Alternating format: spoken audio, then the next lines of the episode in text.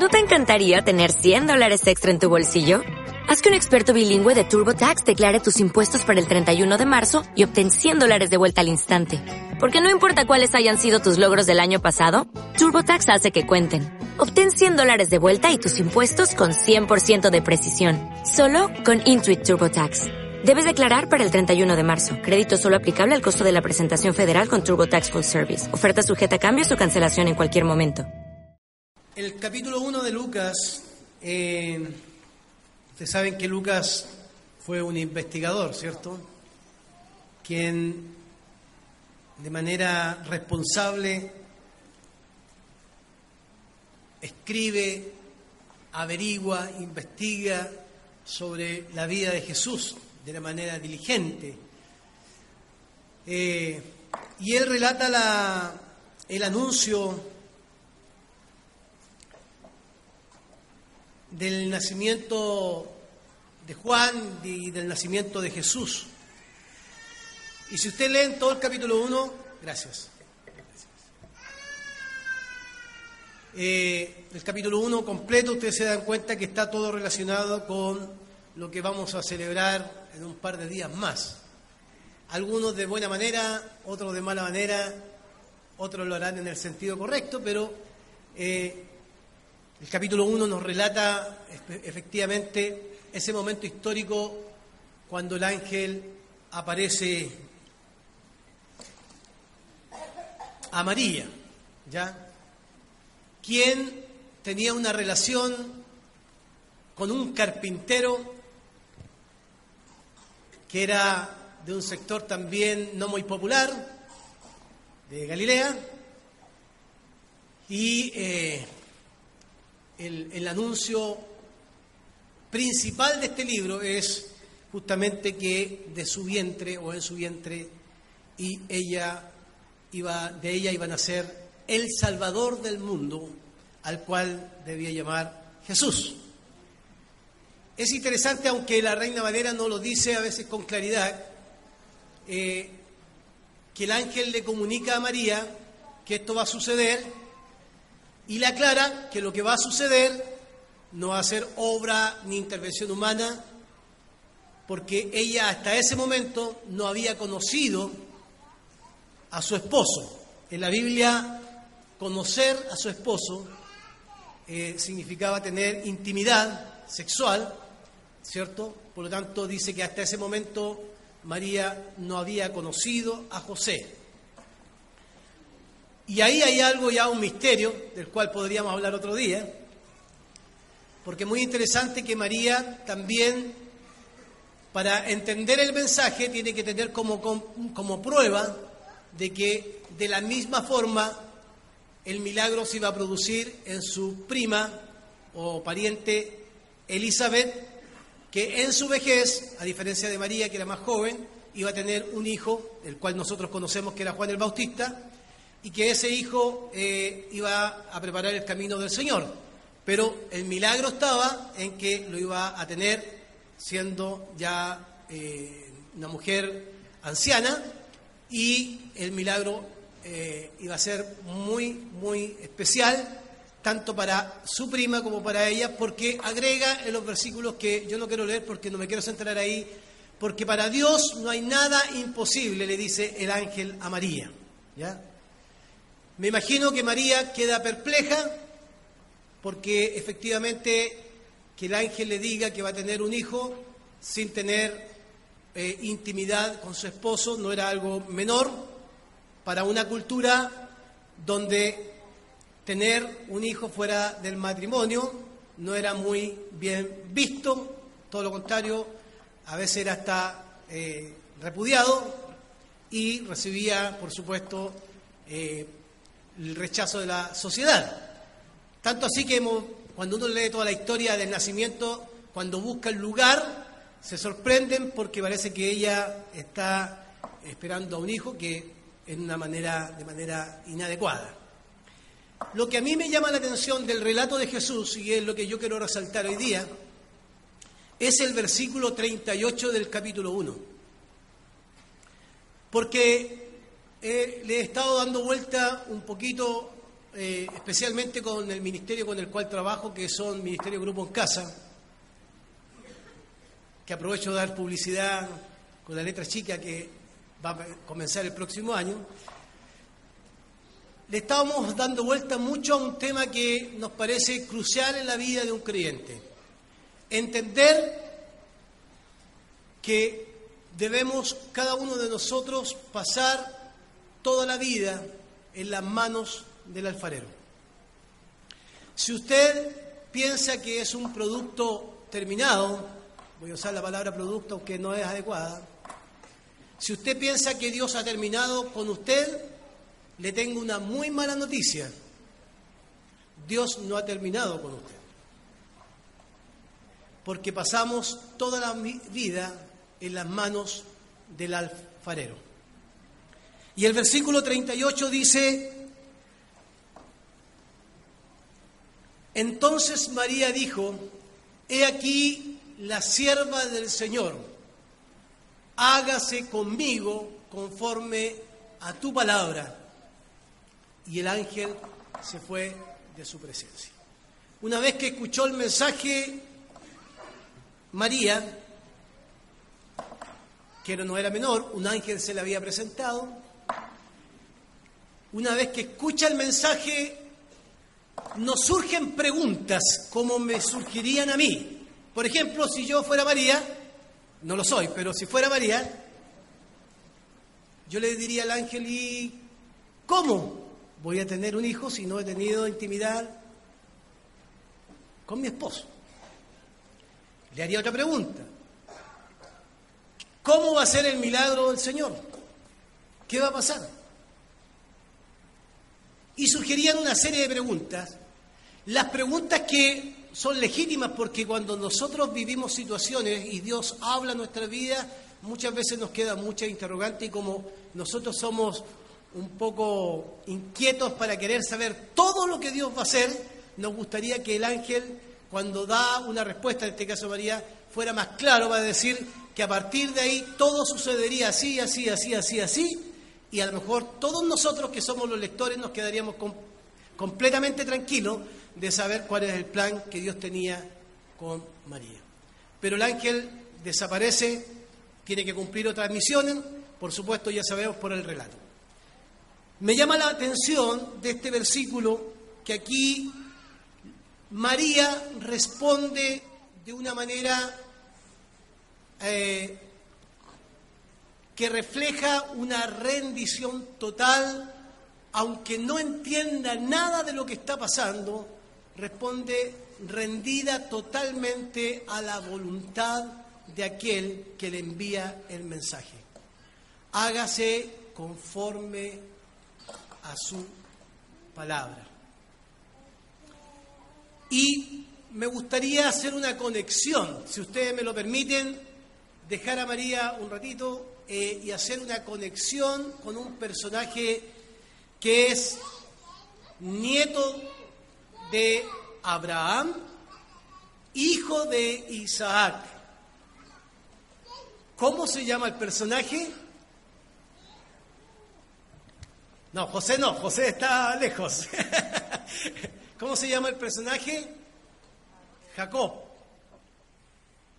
que es muy interesante porque yo quiero tomar un versículo en un momento crucial de la vida de Jacob y yo les voy a pedir que ustedes de Lucas se vayan al libro de Génesis y mantengan su Biblia abierta por ahí por el capítulo 28 eh, en adelante porque quiero dar lectura a algunos versículos que me permitirán a mí cerrar una idea. Pero cuando uno piensa en Jacob, lo primero que piensa es que eh, es uno de los patriarcas beneficiados con la promesa que Dios hizo al, padre Abraham. Y la promesa que hizo Dios a Abraham fue que en él serían benditas todas las familias de la tierra. Promesa que repite posteriormente a Isaac y que posteriormente esa promesa se la repite a Jacob. ¿Por qué me interesa a mí hacer este paralelo con los dos personajes?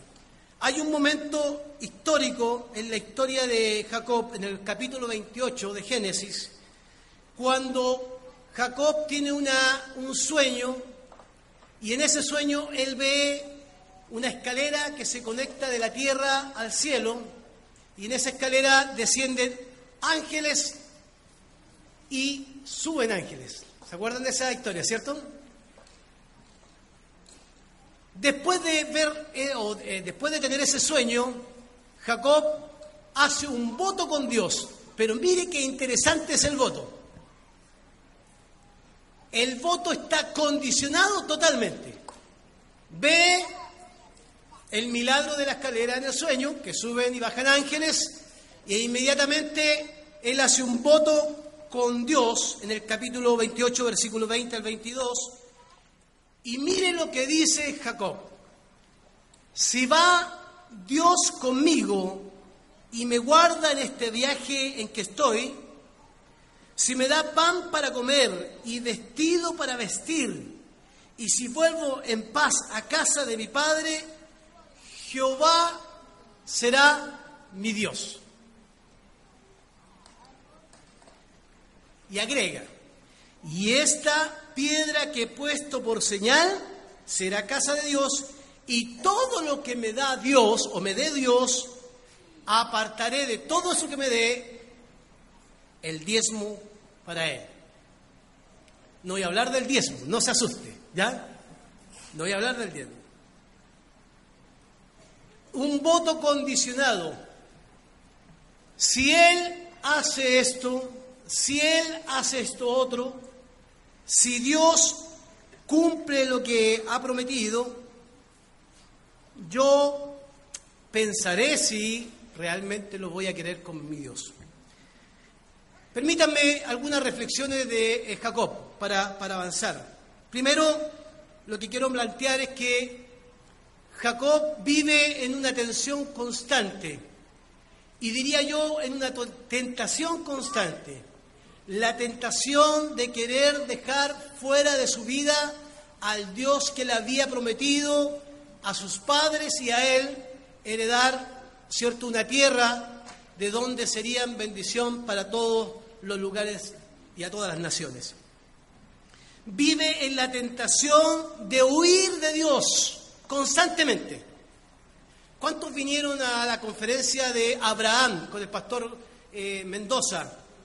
Que trabajó acá el tema del carácter de Abraham. ¿Cuántos vinieron? Muchos vinieron, ¿cierto?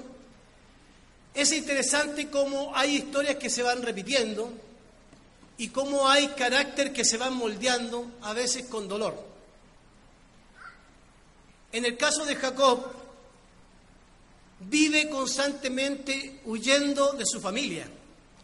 Tenemos que recordar que Jacob, muy mimado de su madre, muy hijo favorito de eh, Rebeca, tiene esta osadía, por decirlo de alguna manera, de engañar a su padre. Fíjese que cuando estaban en el vientre de la madre, Jacob y Esaú, su hermano, Dios le aparece a la madre y le dice, mira, en tu vientre hay dos naciones poderosas. Y agrega una promesa.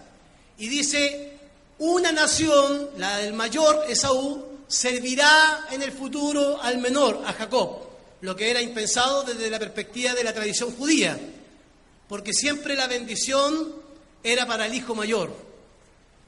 Y la madre, como era el favorito, lo que hace es decir, bueno, tenemos la promesa que Jacob va a ser bendecido más que Esaú y Esaú le va a servir a Jacob. Pero a lo mejor el camino para llegar a ese momento histórico es muy largo. Y ella planifica un gran plan, urde un plan para engañar a Isaac, su esposo. Todos conocen la historia y si no la conoce, solo menciono algunos detalles. Tienen que preparar toda una comida especial para que su padre pueda reconocer que es un guiso de Saúl. Le tienen que colocar piel en sus brazos porque Jacob era lampiño, parece que no tenía mucho vello y tuvieron que colocarle vello porque su padre, como estaba ciego, lo iba a reconocer y engañan a su padre para que el padre pueda colocar su bendición sobre su hijo. A partir de ese momento, él aprende a urdir planes, Jacob, constantemente en su vida y se encuentra constantemente con problemas de relaciones interpersonales, tanto con su hermano que una vez que se entera que fue quitada la bendición, hizo todo lo posible a través de su vida para alcanzar a Jacob y matarlo. Lo siguió, lo buscó para quitarle la vida. Estaba tan airado, tan enojado, que quería matar a su hermano por lo que había hecho. Y lo que hace Jacob es que tiene que huir donde su tío, Labán, y ahí refugiarse. Pero parece que el tío era un poco más pillo que Jacob. Se enamoró de una de las hijas hermosas. Al enamorarse, ¿qué hace uno cuando está enamorado? ¿Ah? Unos trabajan mucho, otros hacen lo posible por conquistar a la novia.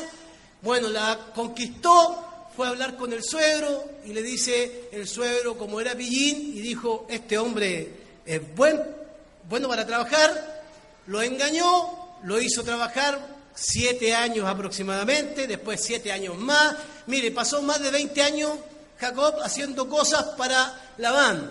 Y además fue engañado porque la hija que quería no se la entregó, sino que le entregó otra hija con la cual se tuvo que casar, porque en aquellos tiempos tenía más de una esposa, y fue engañado. Y tuvo que trabajar muchos años más para poder tener a la mujer que él quería.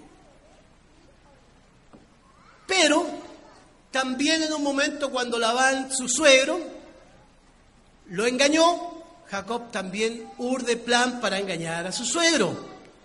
Y lo engañan y se engañan entre ellos y parece que la vida de Jacob gira en torno a los trucos, a los engaños, a la malicia, gira en torno a eh, dejar de vivir una vida adecuada, teniendo una promesa de Dios, conociendo a Dios, constantemente se ve en esta forma de vida engañando a las personas. Tanto es así que engañó a su suegro y engañó a Esaú, que no solo Esaú lo andaba buscando para matarlo, sino además su suegro lo andaba buscando con toda su descendencia para ¿para qué? Para matarlo.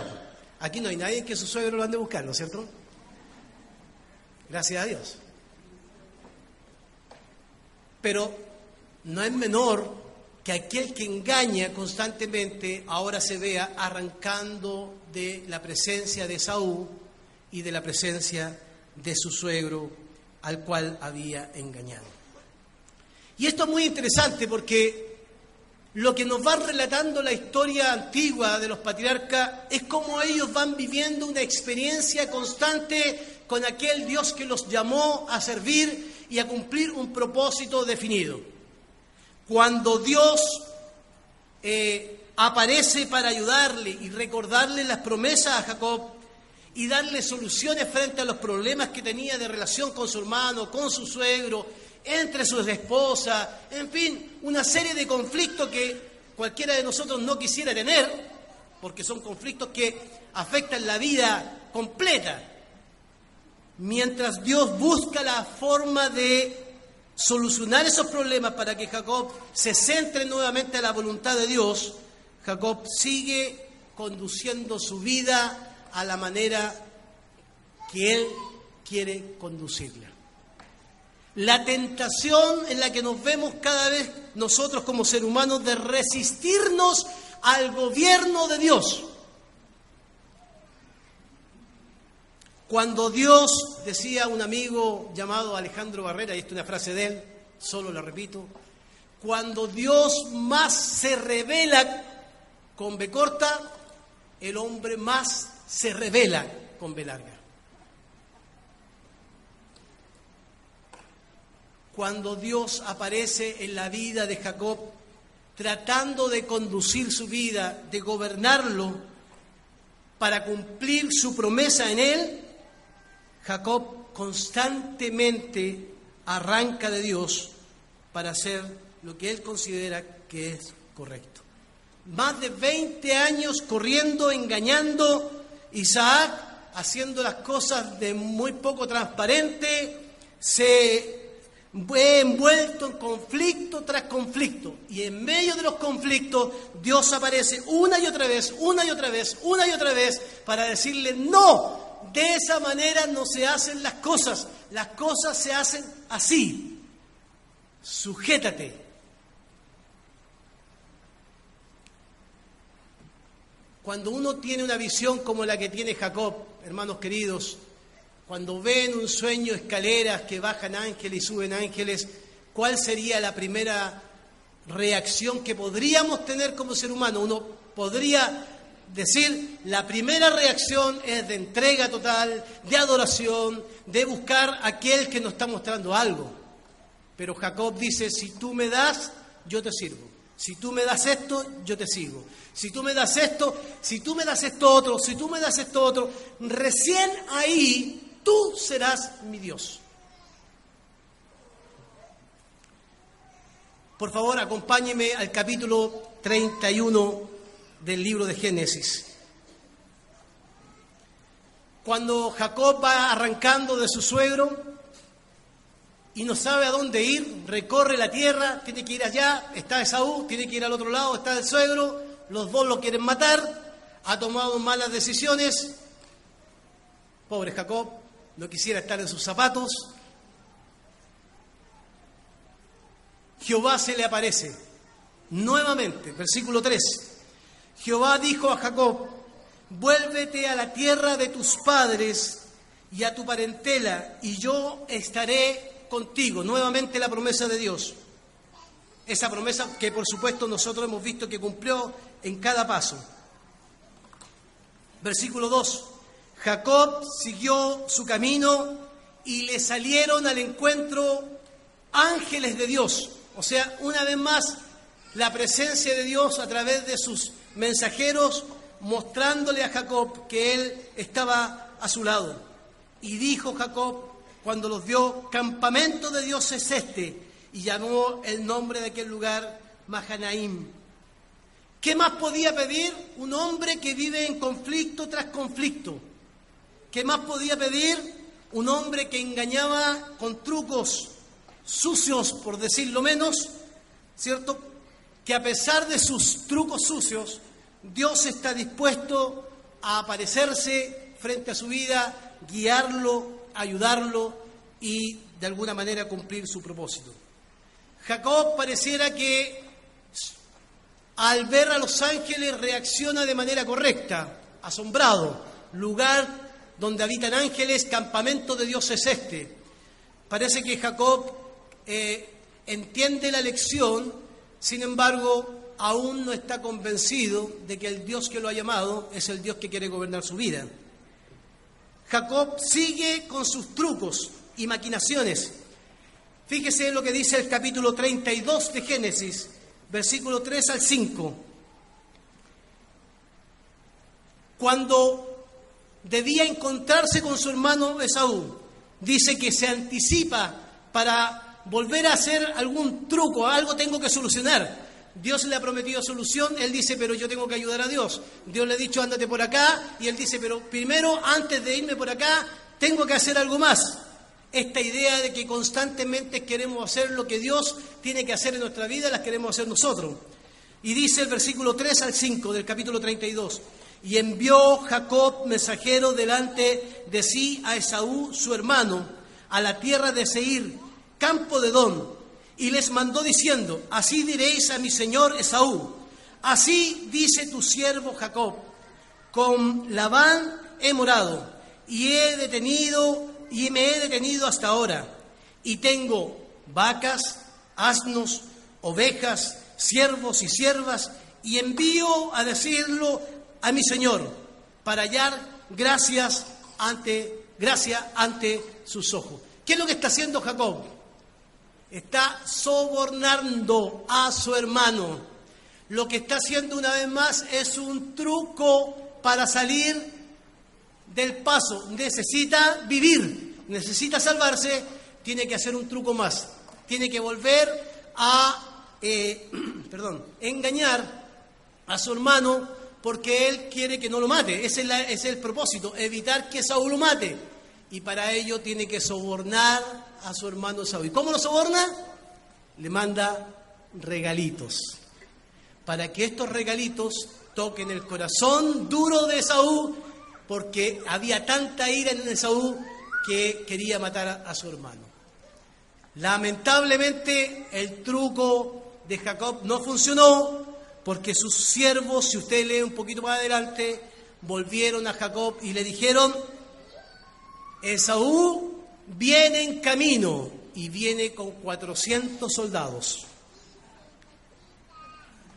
¿Se imagina usted lo que habrá sentido Jacob en su espalda? Un balde de agua fría. No recibió ni un regalo, el hermano viene directamente para matarlo. Mire qué interesante. ¿Por qué tenemos que volver a las rodillas y a orar justo cuando se acerca el problema mayor en nuestras vidas? ¿Por qué tenemos que volver a retomar la comunión con Dios cuando pareciera que ya no hay otra solución y tenemos tanto tiempo para hacerlo, pero pareciera que cuando se viene el, gigante, los problemas y las dificultades, recién pareciera que nos acordamos de que Dios tiene soluciones para nosotros. Capítulo 32, versículo 9 al 12, nos relata el Génesis que recién ahí, nunca Jacob había orado a Dios de la manera que lo había hecho acá. Siempre puso condiciones. Si tú me das esto, si tú haces esto, si tú haces esto, esto otro, yo te serviré. Y en el capítulo 32 del versículo 9 al 12 nos relata, y dijo Jacob, en una oración seguramente que llevaba consigo mucho miedo, mucho temor por la muerte que le iba a, realizar o procurar su hermano. Y dijo Jacob, Dios de mis padres Abraham, mire qué inteligente, le va a recordar la promesa a Dios. Y Dios de mi padre Isaac, Jehová, que me dijiste, tú me dijiste, Señor, vuelve a tu tierra y a tu parentela, y yo te haré bien. Menor soy que todas las misericordias y que todas las verdades que has usado para con tu siervo, pues con mi callado pasé este Jordán, y ahora estoy, estoy sobre dos campamentos. Líbrame ahora de la mano de mi hermano, de la mano de Saúl, porque le temo. No venga acaso y me hiera la madre con los hijos, y tú has dicho, yo estaré, yo te haré bien, y tu descendencia será como la arena del mar, que no se puede contar por la multitud. Cuando uno lee solo este versículo aislado, uno puede entender que por fin Jacob se ha arrepentido y ha dejado que Dios gobierne su vida. Por fin Jacob realmente entendió que Dios le estaba guiando y ayudando para eh, cumplir su propósito. Sin embargo, si uno se acerca a la lectura que viene más adelante, Jacob nuevamente comienza a urdir un plan. Nuevamente sus trucos aparecen en su mente y en su corazón. Y no basta la oración de súplica y de ayuda que él está pidiendo al Señor. Ahora él tiene que hacer algo para que no su hermano para que su hermano no lo mate. ¿Qué hace Jacob? El relato lo dice más adelante. Planea lo siguiente. Dice, vamos a colocar todos los siervos, los criados al frente, todos los animales, todos los que pueden morir primero van a estar adelante. Y yo y mi familia nos ganaremos atrás. Porque si los 400 hombres atacan, ¿a quién van a matar primero? a toda la primera retaguardia, a los primeros que están ahí, a la primera avanzada. Ni tonto ni perezoso, Jacob. Sabía que si su hermano lo iba a matar, va a tener que pasar por toda su parentela, por toda su casa, por sus descendientes, por sus, perdón, por sus criados. Es interesante esto, hermanos. Cuando uno piensa que Dios eh, quiere ayudarnos a pesar de que la situación es grave, uno siempre tiene desconfianza de que la mano de Dios no va a poder solucionar el problema en que nos encontramos. Me acuerdo las palabras del ángel a María, porque para Dios no hay nada imposible. ¿Sabe cuál es el problema? Es el reloj humano con el reloj de Dios. Que el reloj de Dios puede demorar un tiempo porque tiene que formar algo en nosotros que no ha sido formado. Y el reloj nuestro quiere las soluciones instantáneas de la noche a la mañana. Y cuando uno quiere soluciones de la noche a la mañana, empieza a desesperarse, empieza la frustración y comienza a tomar caminos que parecieran a veces los caminos correctos. Cuando partí mi sermón dije que nunca debemos olvidar que nosotros pasamos toda la vida en las manos del alfarero.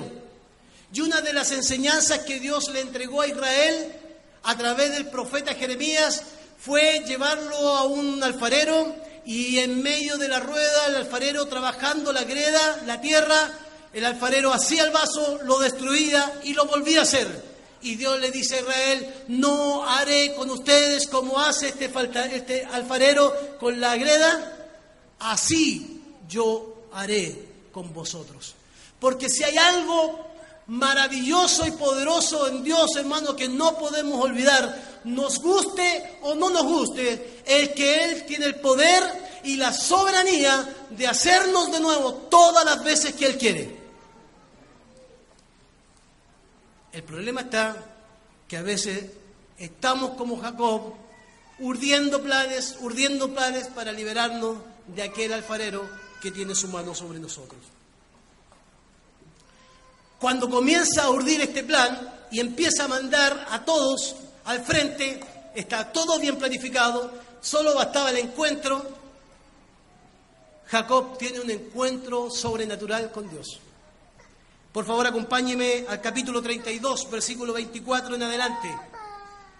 Un plan que está nuevamente eh, planificado, urdido, sin embargo viene Dios y lo deshace. Cuando yo tengo planificada mi vida, tenga cuidado. Cuando usted tenga tan planificada su vida, línea por línea de tiempo, paso a paso, esto sé, esto haré, esto no haré, tenga cuidado porque Dios puede cambiar el rumbo de su vida. Cuando le hemos dicho no al Señor, allá no voy a ir, ya me pasó a mí, de todas las ciudades que elegí para pastorear, nunca estuvo Santiago presente. Y adivine dónde me mandó el Señor, a Santiago, junto a mi esposa. Orábamos por Curicó, por Valparaíso. Pero el Señor dice, no, muy buen plan será, pero yo soy el que envío. Tenemos que aprender. Y mire lo que dice, el encuentro sobrenatural que tuvo Jacob. Así se quejó Jacob, perdón, así quedó Jacob solo en ese momento. Y luchó con él un varón hasta que rayaba el alba. Y cuando el varón vio que no podía con él, tocó en el sitio del encaje de su muslo. ¿Y qué pasó? Y se descoyuntó el muslo, de Jacob mientras con él luchaba. Y dijo, déjame, porque raya el alba. Y Jacob le respondió, no te dejaré si no me bendices. Y el varón le dijo, ¿cuál es tu nombre? Y él respondió, Jacob.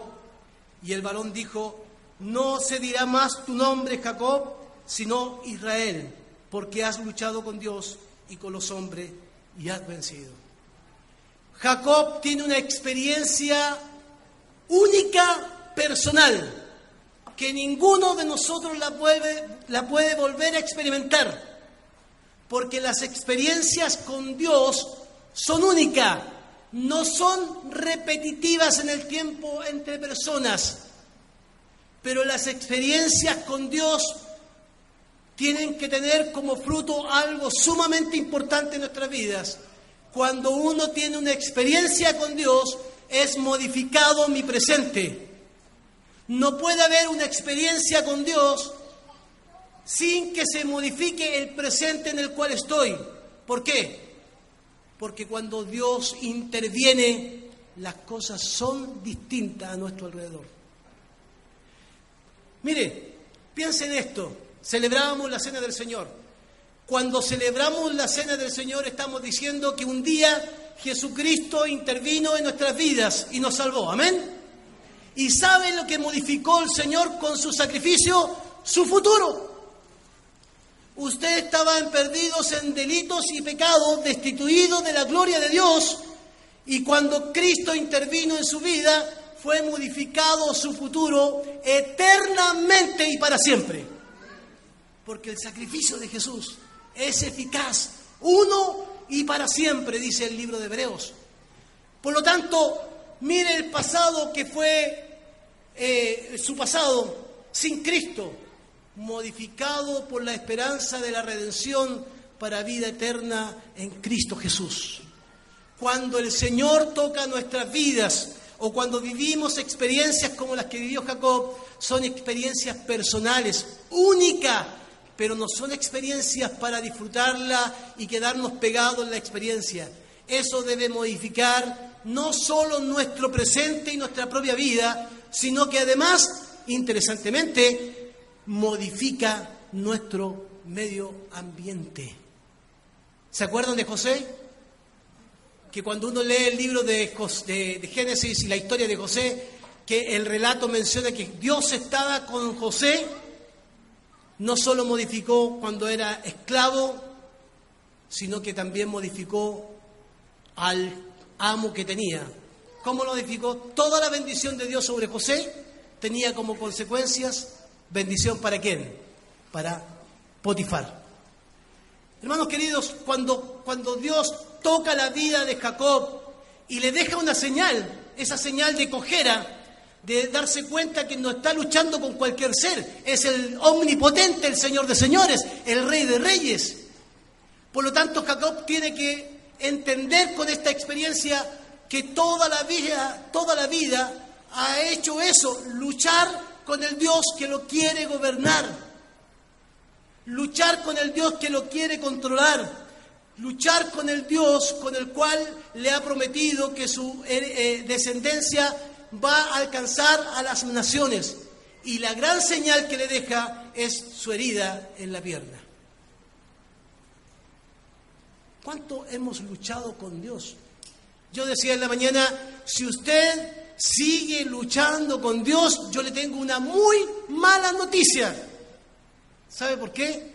Porque va a perder, va a perder. Porque cuando luchamos constantemente con Dios y no nos dejamos gobernar, siempre hacemos lo que queremos y no caminamos hacia lo que Él quiere de nuestras vidas. Luchó con Dios, ¿Y por qué digo que modifica su presente? Porque una vez que luchó con Dios y fue bendecido en su nombre, lo primero que hace Jacob es urdir otro plan. Pero ahora este plan lo va a urdir tocado por esta experiencia bajo la dirección de Dios y ahora dice, todos los criados y los animales váyanse atrás y toma a sus hijos, sus esposas, sus criadas y las coloca al frente y él pasa de los primeros y se gana ahí de los primeros y ahora cuando ve que viene Esaú, su hermano, dice el relato que Jacob se humilló y se arrodilló siete veces antes de llegar a su hermano. Cuando Dios toca nuestras vidas, Cualquier experiencia que tengamos debe modificar nuestro presente y debe modificar nuestra actitud, debe modificar nuestro andar frente a los desafíos que tenemos por delante. Dice la Escritura, y por favor acompáñeme para leer el relato de Génesis capítulo 33, versículo 3. Alzando Jacob sus ojos miró, y aquí venía Esaú y los cuatrocientos hombres con él. Entonces repartió él los niños entre Lea y Raquel y las dos siervas, y puso la sierva y sus niños delante, luego a Lea y a sus niños, y a Raquel, y a José los últimos. Y él, Jacob, pasó delante de ellos y se inclinó a tierra siete veces hasta que llegó a su hermano. ¿Qué pasó? Versículo 4. Pero Esaú corrió a su encuentro, no corrió para matarlo, corrió a su encuentro y ¿qué dice? Y le abrazó y se echó en su cuello, sobre su cuello y le besó, apasionadamente le besó. Y no solo le besó, sino que lloraron juntos. Cuando Dios toca nuestras vidas, no podemos dejar de modificar nuestro presente, porque el presente tocado por Dios siempre será de bendición para otros. Porque el control de las cosas no la tiene usted, no la tengo yo, por más que queramos controlar ciertas situaciones. Hay variables incontrolables que nunca estarán en el control de nuestras manos, por más que usted la planifique. Porque cuando aparezcan los gigantes, los terremotos y los problemas, no nos va a quedar otra solución que humillarnos ante el Señor y ante el alfarero que modificará no solo nuestro corazón, sino nuestro presente y nuestro ambiente, hermanos queridos. Y usted dirá, pastor, ¿qué tiene que ver esto con María? Tengo un plan, tengo un plan.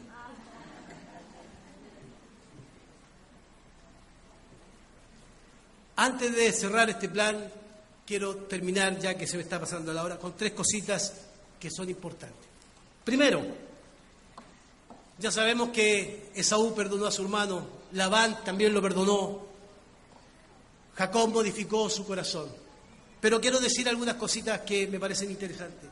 Primero, la historia de Jacob nos muestra, queridos hermanos y jóvenes y niños que están acá, que ojalá nunca se olviden de esto.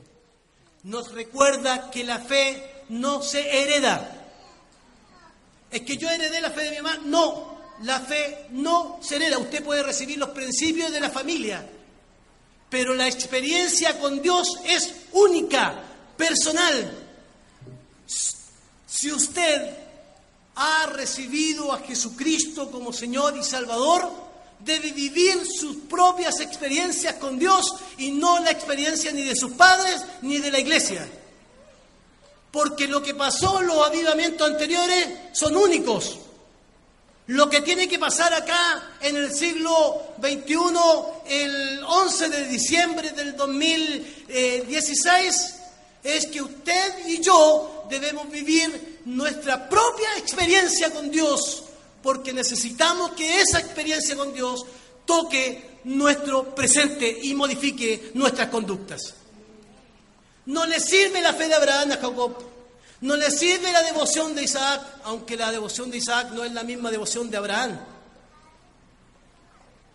Pero se encuentra una tercera generación con pura historia linda, ninguna vivencia, hasta que el ángel o Dios toca su cuerpo para dejar en evidencia que esa experiencia es única en la vida de Jacob. Ningún hombre en la historia ha vivido esa experiencia.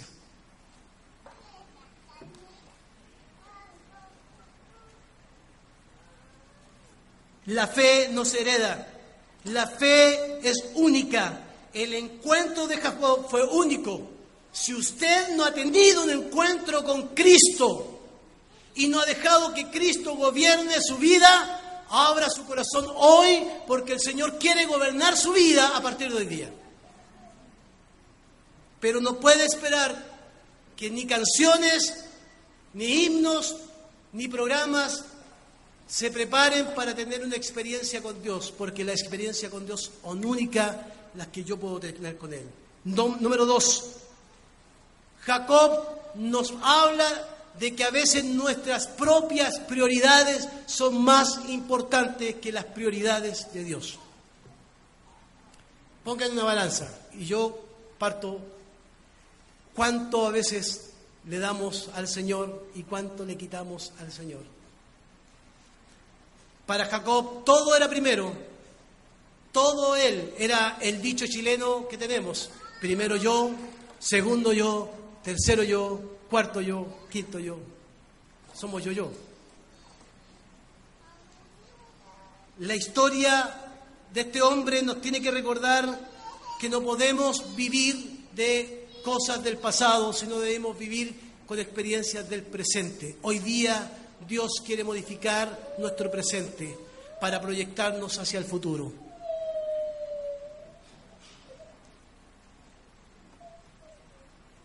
Jacob, a diferencia de María, y ahí que hago mi conexión con María, responde de una manera distinta. Yo me acuerdo de una ilustración que usó el pastor Javier Ortega hace un tiempo atrás, de la maquinita de café. ¿Se acuerdan de la maquinita de café? Que usted a la maquinita de café le echa 100 pesos o 200 pesos y usted dice yo quiero el café con sabor a avellana, capuchino.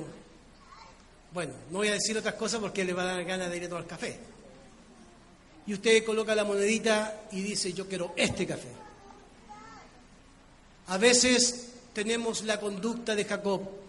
Jacob creía que Dios era una máquina de café.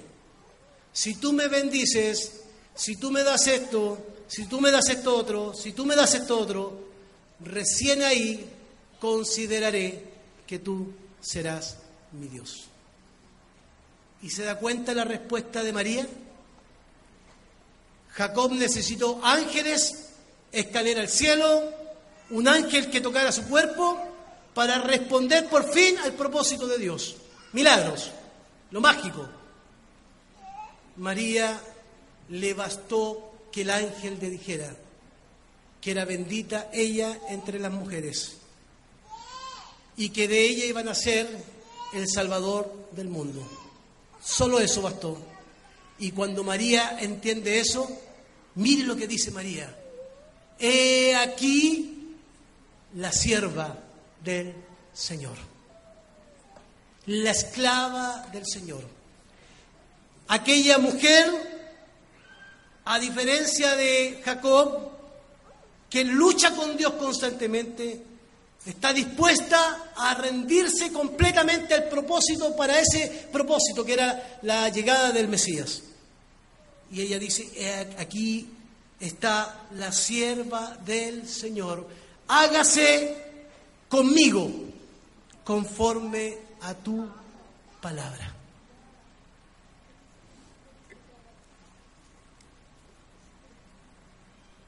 Hermanos queridos, dos formas de ver a Dios, dos formas de leer también a Dios. Una persona que necesita una serie de pruebas y que aún con las pruebas no modifica su carácter ni su forma de vida, hasta que Dios tiene que tocar su cuerpo. Y otra forma de ver a Dios, de rendirnos completamente al Señor que nos ha hablado. Cuando uno entiende que es barro en las manos del alfarero, no le dice al alfarero cómo tiene que ser el vaso, porque el alfarero ya sabe cómo quiere su obra de arte. Yo he planteado hoy día en la mañana, y lo hago ahora, que nosotros hemos pasado mucho tiempo luchando con el Señor y dejando que el alfarero se siente en una silla a nuestro lado y le hemos dicho al alfarero, haz esto por mí, haz esto por mí y haz esto por mí. Pero nunca le hemos dicho al alfarero, yo quiero hacer lo que tú quieres que yo haga. Si quisiéramos regalarle algo al Señor para Navidad, eso era comercial, pero entréguele su vida para que el alfarero gobierne su corazón. Y déjese de luchar con Dios, porque va a perder. Dios no puede ser burlado y Dios no contrae deuda con nadie. Pero hay una cosa que no debemos olvidar, Dios no negocia con nadie, porque Él es omnisciente, omnipresente y omnipotente. Podríamos hacerle la pregunta mientras pasan los músicos hoy, para terminar, hacernos la pregunta. ¿Quién gobierna nuestro corazón y nuestra vida hoy día? ¿Es la forma de vida de Jacob o la actitud correcta de María? he aquí tu sierva, hágase conforme a tus palabras. ¿Estaremos dispuestos a que Dios dirija nuestra vida y nuestro corazón? ¿Podemos hacerle un regalo al Señor en estos próximos días? No necesita presentes el Señor. ¿Sabe lo que necesita? Una vida rendida delante de Él. Jacob aprendió. Aprendió a veces a golpes, pero aprendió. ¿Por qué llegar a esos golpes cuando podemos aprender antes y tener la actitud de María? Póngase de pie. Quiero terminar con este himno que me parece muy oportuno para cerrar.